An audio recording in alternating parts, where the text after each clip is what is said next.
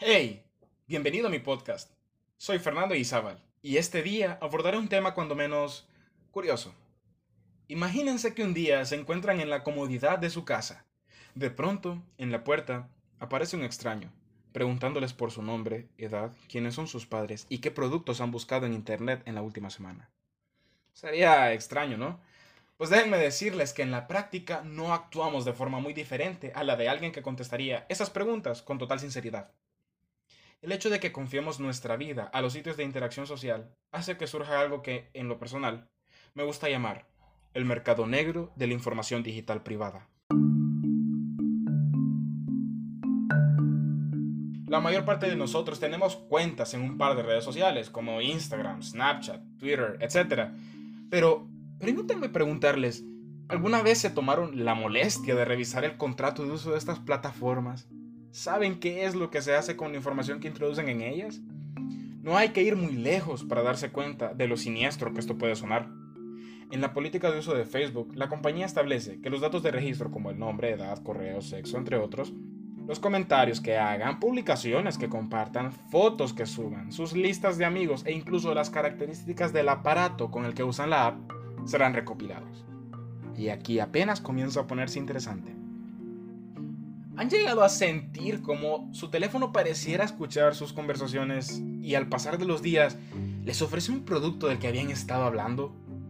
El hecho de que empresas como Google o Microsoft soliciten el uso del micrófono para enviar mensajes de voz o hablar por teléfono también les permite saber quiénes son ustedes y crear un perfil de sus personalidades, lo que nos lleva al segundo punto, los anuncios.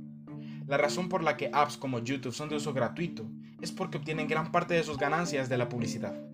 Nada menos en 2019, el sitio de videos registró ingresos por 15 mil millones de dólares.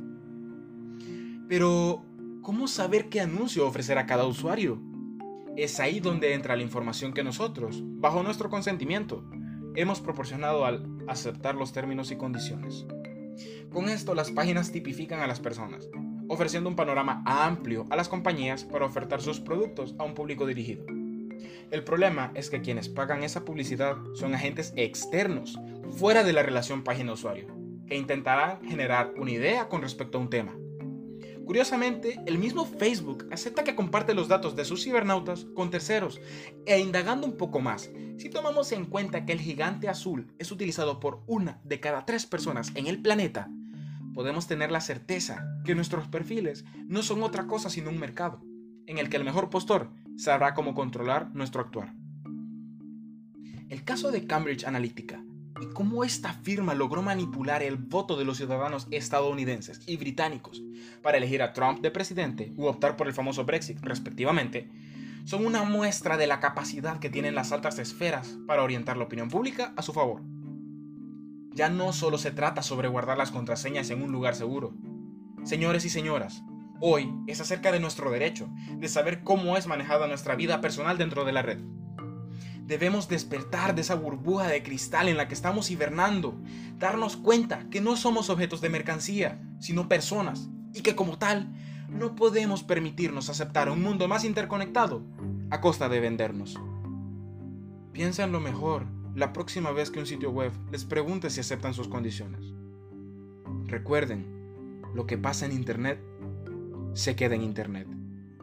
Muchas gracias.